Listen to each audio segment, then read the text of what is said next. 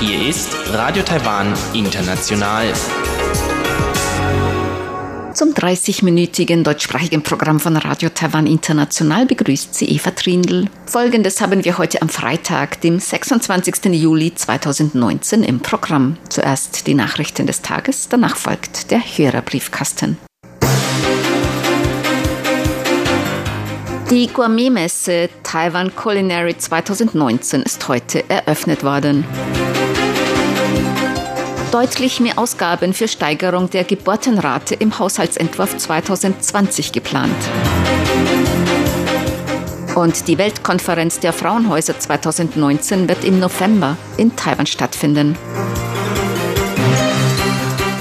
Die Meldungen im Einzelnen. Die Taiwan Culinary 2019 ist heute eröffnet worden. Auf der viertägigen Gourmetmesse werden unter anderem lokale taiwanische Spezialitäten vorgestellt. Außerdem kann man Köchen bei der Zubereitung von taiwanischen und internationalen Gerichten zusehen, darunter Gerichte der Hacker und Ureinwohner Taiwans. Ein wichtiges Ziel der Messe ist, die taiwanische Küche international bekannter zu machen. Vizepräsident Chen Chinren sagt in seiner Eröffnungsansprache, er könne internationalen Gästen versichern,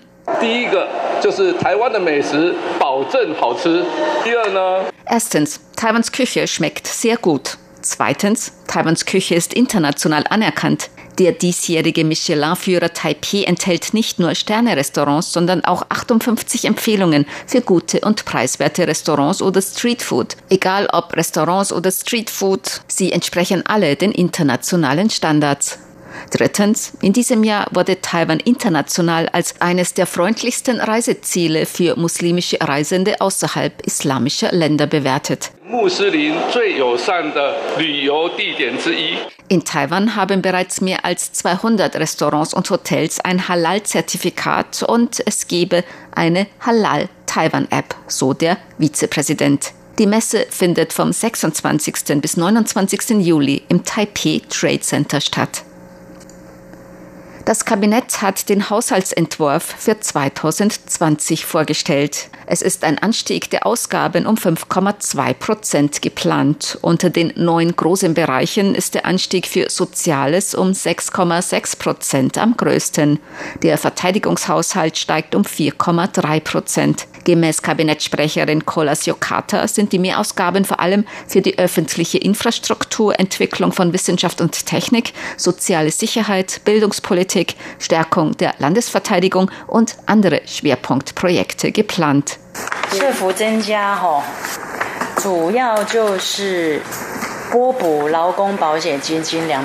der Anstieg im Bereich der Sozialausgaben ist vor allem für den Zuschuss zur Arbeiterversicherungskasse in Höhe von 20 Milliarden Taiwan-Dollar geplant und auch für Ausgaben von über 10 Milliarden Taiwan-Dollar für Arbeiterversicherung, Krankenversicherung und Bürgerversicherung.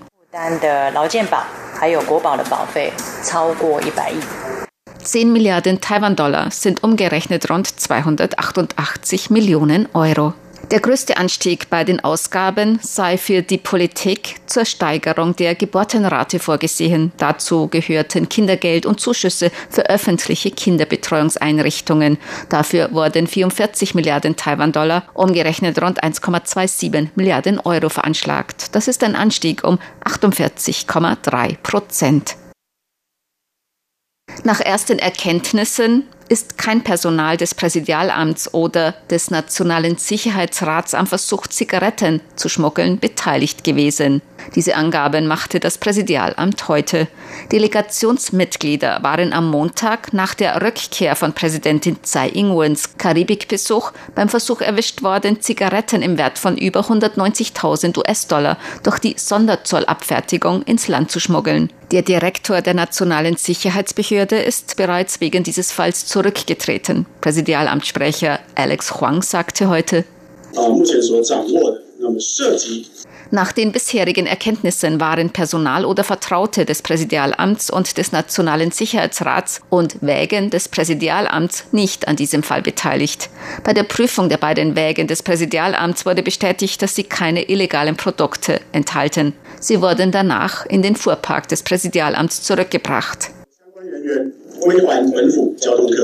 Gemäß dem Präsidialamtssprecher sind drei weitere Wägen von der Nationalen Sicherheitsbehörde entsandt worden, nicht vom Präsidialamt. Die geschmuggelten Zigaretten sollten wohl darin transportiert werden.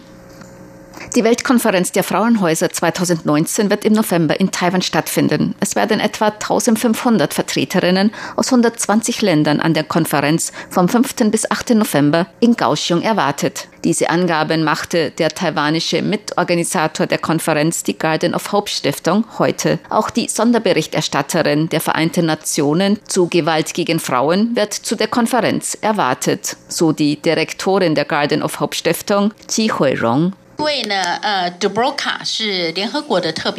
Dubravka Simonovic ist die Sonderberichterstatterin der Vereinten Nationen zu Gewalt gegen Frauen. Sie ist bereit, als Hauptrednerin teilzunehmen. Sie ist sehr wichtig, weil sie Berichterstatterin für die Vereinten Nationen ist und ihr dieses Thema sehr am Herzen liegt. 她是联合国的报告人，她非常关心这个议题。 Gemäß Xi gehören zu den Diskussionspunkten der Konferenz die Stärkung der Funktion von Frauenhäusern und Partnerschaft zur Beendigung von Gewalt gegen Frauen. Ab heute wird das Handgepäck von Reisenden aus Russland bei der Einreise nach Taiwan verstärkt untersucht.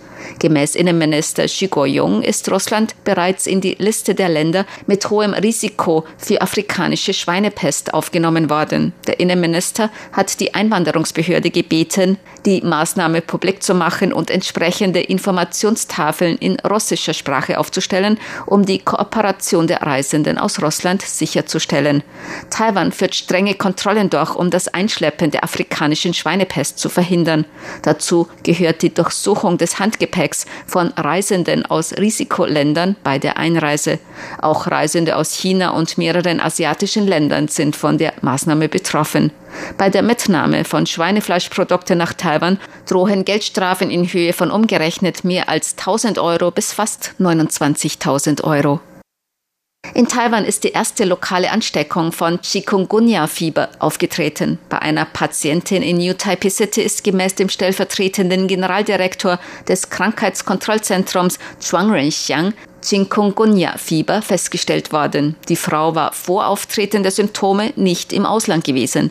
Die Patientin befindet sich auf dem Weg der Besserung. Bisher seien bei niemandem, der mit der Frau Kontakt hatte, Symptome aufgetreten. Chikungunya-Fieber ist eine tropische Infektionskrankheit, die durch Stechmücken übertragen wird.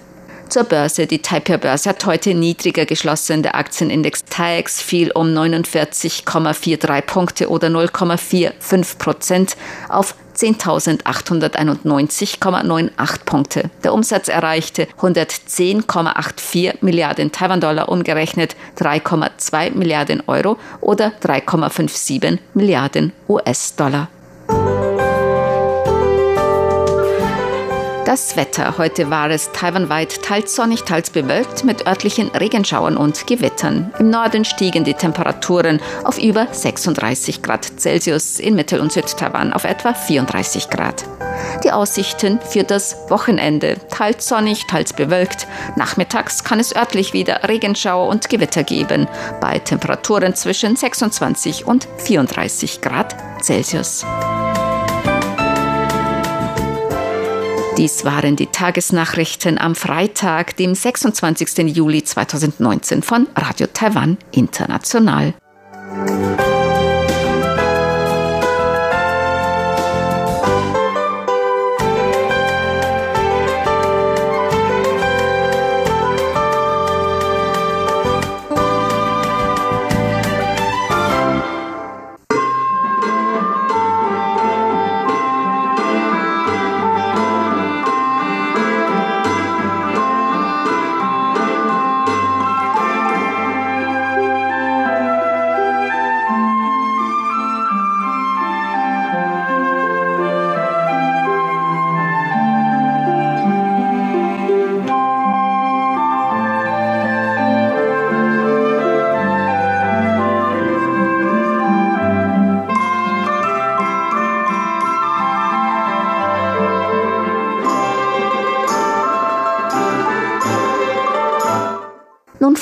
Der Hörerbriefkasten.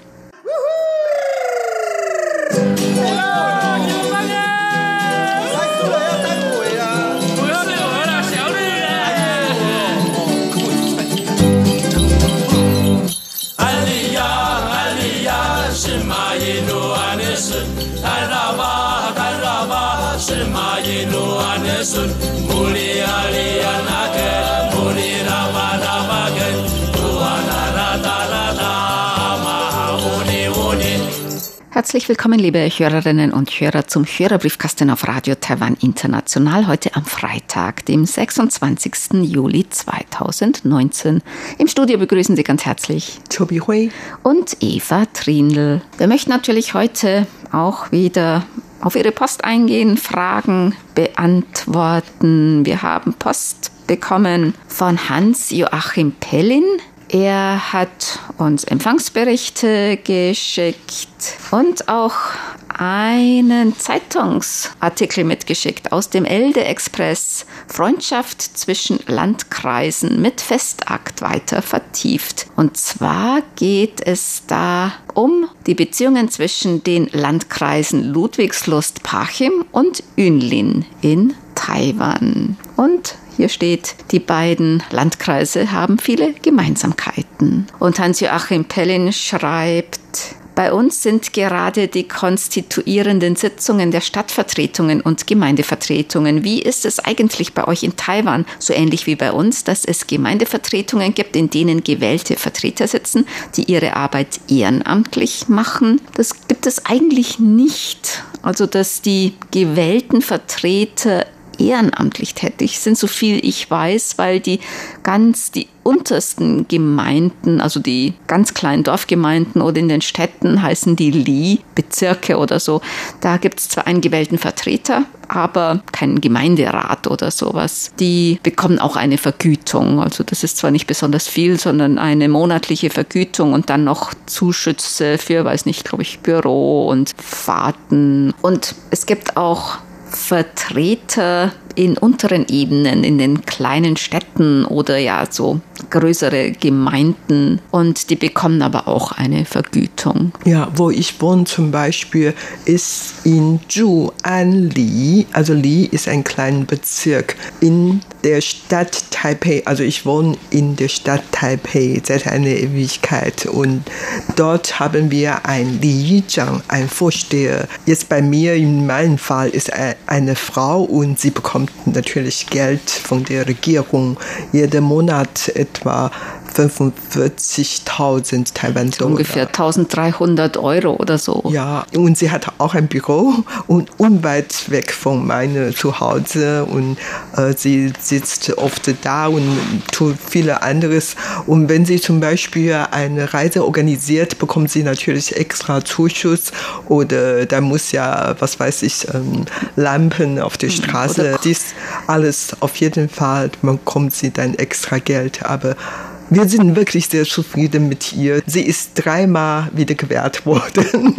Und das zum Beispiel, aber soweit ich weiß, auf dem Land gibt es dann äh, in verschiedenen Ebenen dann verschiedene Bürgermeister und auch äh, ihre Versammlung, sowohl Mitglieder von der Versammlung als auch der Bürgermeister natürlich bekommen dann monatlich bestimmtes Geld von der Regierung. Und manche Dörfer, die haben natürlich noch irgendwelche eigenen Räte oder je nachdem, wie groß das Dorf ist. Und bei manchen sind es auch Ureinwohnerdörfer, die dann wieder ein anderes System haben, um irgendwelche dorfeigenen Angelegenheiten zu bestimmen. Aber das ist natürlich dann ehrenamtlich, aber das wird dann nicht über diese Wahlkommission gewählt, sondern das sind dann oft dorfeigene Entscheidungen und das kommt dann wirklich auf das Dorf an, wie die das machen. Paul Gager hat geschrieben, er hat einen Hinweis, nämlich im bayerischen Rundfunk eine Sendung. Die Künstlerin Huang Lihui beschäftigt sich in München mit den Identitätsproblemen von Deutschen und ihrer eigenen taiwanischen Familie. Sie können das noch nachhören im Internet. Googeln Sie einfach nach ein taiwanischer Blick auf Familie und deutsche Identität. Dann bin ich sofort drauf gekommen. Also beim bayerischen Rundfunk. Ja, vielen Dank für diesen Tipp. Alfred Albrecht hat geschrieben einen Empfangsbericht vom 19. Juli und er hat auch eine Frage. Wie ich einer Meldung im Fernsehen vernommen habe, ist Festlandchina gewillt, Taiwan auch mit Gewalt zurückzuholen. Bereiten solche Drohungen seitens Festlandchina den Leuten in Taiwan nicht große Sorgen? Ja, schon, aber das ist eigentlich nichts Neues für die Leute hier, oder? Ja, eigentlich schon seit einem halben Jahrhundert ist Taiwan immer schon von China bedroht. Allerdings in den letzten Jahren ist die Spannung zwischen Taiwan und China natürlich ernster geworden und vor allen Dingen seitdem China wirklich reich geworden ist, ist die Spannung immer zunehmend größer und vor allen Dingen jetzt während der während des Handelsstreiks zwischen den USA und China, dann spürt man hier in Taiwan auch natürlich noch mehr Bedrohung aus China und so. Ähm, Taiwan zwischen den USA und China hat es natürlich schwer, sich richtig zu verhalten oder so. Man führt, man ist natürlich hier sehr besorgt und immer besorgt. Allerdings auf der anderen Seite, wie gesagt, man ist ja schon mit dieser Spannung äh, aufgewachsen und irgendwie, man muss ja sich damit beschäftigen und auch jeden Tag ganz normal arbeiten und leben und so. Daher, auf einer Seite ist man besorgt, tief besorgt. Auf der anderen Seite ähm, nimmt man das noch etwas gelassen, weil man doch weiterleben möchte. Christoph Paustian hat geschrieben einen Empfangsbericht und er hat auch eine Frage. In den deutschen Nachrichten, Deutschlandfunk, wurde berichtet, dass Festland China den geplanten Waffenverkauf der USA an Taiwan kritisiert. Wie steht die Bevölkerung Taiwans zu dem Waffenverkauf? Ja, die Haltung der Menschen ist sehr unterschiedlich.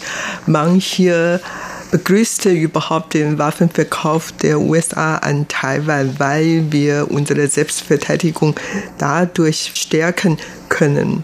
Und manche Leute wollen überhaupt keine Waffenlieferung aus den USA sehen, weil ähm, viele Leute denken, das bringt ja sowieso nichts. Und ähm, die Kosten ist einfach zu riesig und mit diesem Geld kann man zum Beispiel noch mehr für die Ausbildung, für die Bildungssystem, für das Bildungssystem, für dies und das ausgeben. Warum soll man Waffen kaufen, mit der man sowieso nicht gegen die Gewalt aus China wehren könnte und so. Also wie gesagt, ähm, jeder hat ähm, andere Meinung und manchmal auch ähm, in verschiedenen Phasen hat man andere Haltung, andere Meinungen. Und daher, ja, so wie gesagt, ähm, es gibt ja auch manchmal sehr gemischtes Gefühl. Manchmal braucht man ja wirklich Waffen, um sich äh, sicher zu führen. Auf der anderen Seite, man hält es für eine Geldverschwendung. Es ist sehr schwierig zu sagen, das ist eine äh, polarisierte Gesellschaft. Jeder hat seine Meinung. Aber für die Regierung ist das natürlich eine gute Sache. Wie gesagt, damit kann man teilweise Selbstverteidigungskräfte stärken. Manfred Korn hat geschrieben, er ist gerade aus seinem Wellness-Wochenendurlaub mit seiner Frau zurückgekehrt. Er war in Häusern im Schwarzwald. Dieser Ort dürfte euch von Christoph Paustian bekannt sein, oder? Die Welt ist klein, insbesondere wenn man DX ist und auf der Kurzwelle viele Leute trifft, die man meistens erstmal den Namen nachkennt und die man später eben auch mal trifft und sich austauscht. Ein Lob auf die Kurzwelle. Und genau das war mit ihm und Christoph Paustian der Fall, den er vom Namen her schon lange kennt. Und Beide haben sich dann im Hotel Adler verabredet und vor allem über das gemeinsame Hobby geplaudert. Das ist ja nett. Ja, also die Welt ist wirklich klein. Vor allen Dingen die Welt der Kurzwelle ist noch freundlich. Er hat auch Fotos angehängt, unter anderem auch vom Hotel Adler, ein sehr schönes Haus. Er schreibt, er hat auch am Freitagabend den Briefkasten in Häusern gehört mit der Schwarzwälder Kirschtorte. Hat uns ja Christoph Paustian eine Karte geschickt mit Rezept. Und Manfred Korn schreibt, in unserem Hotel gab es nachmittags hervorragende Schwarzwälder. Und ich kann mir gut vorstellen, dass das Rezept, das euch Christoph geschickt hat, perfekt ist. Er ist ja Teil des Küchenteams und daher Experte auf diesem Gebiet. Ich möchte Christoph auf diesem Weg gerne grüßen, wenn das möglich ist. Und wir kennen nun die schöne Gegend im Schwarzwald, in der er wohnt. Wenn ihr mal in den Schwarzwald kommt und an Uhren interessiert seid, dann kann ich den Besuch in der Junghans-Fabrik in Schramberg empfehlen, wo die ganze Geschichte der Uhren aus dem Schwarzwald zu sehen ist. Es gibt auch Bilder im Internet und zwar bei junghans.de und dort bei Museum. Und er schreibt noch, er freut sich, dass man den Briefkasten nun auch als Podcast herunterladen kann. Manfred Korn schreibt noch, noch zum Briefkasten. Wie ich gehört habe, hat dein Besuch Bichwe auf dem Funkerberg eine größere Welle an Resonanz ausgelöst und ich freue mich sehr darüber, da ich bei meinem Besuch in Berlin ja auch auf dem Funkerberg war und von Detlef Hansen bestens betreut wurde. Für Funkfreunde ein Muss, wenn man in Berlin ist, da ich nicht an dem Tag, an dem der Dieselmotor läuft, dort war, hast du Bichoy was voraus. Ich kann mir vorstellen, dass nun mehr Leute auf den Funkerberg fahren. Es lohnt sich. Ja, es lohnt sich und ja, ich habe, wie gesagt, Glück gehabt und darf auf diese, diese Motor stehen. Und das ist natürlich ein besonderes Glück, eine besondere Ehre. Sigmar Boberg hat geschrieben, gestern am 18. Juli war ich noch auf meiner Fahrradtour im Norden unterwegs und konnte abends ihre Sendung auf einem kleinen Weltempfänger hören. Der Empfang war nicht so gut, was jedoch nicht an ihrem Signal, sondern an der hausinternen Installation lag, die eine Menge Störungen produzierte. Sinnvoll war 33333, trotzdem war der Empfang möglich, was gut ist.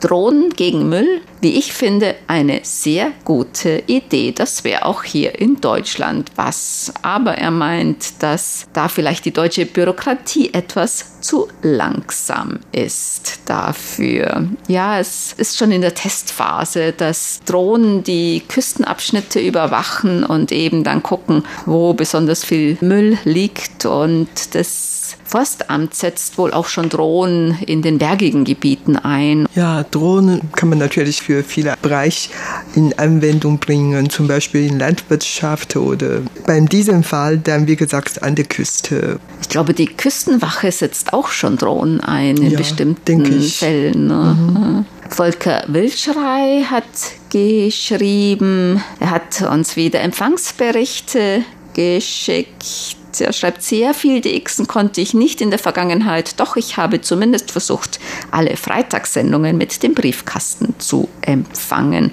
Und er und Maries waren im Juni für neun Tage in Andorra, ein wirklich sehr interessantes und leider noch ziemlich unbekanntes Land in den Pyrenäen zwischen Frankreich und Spanien.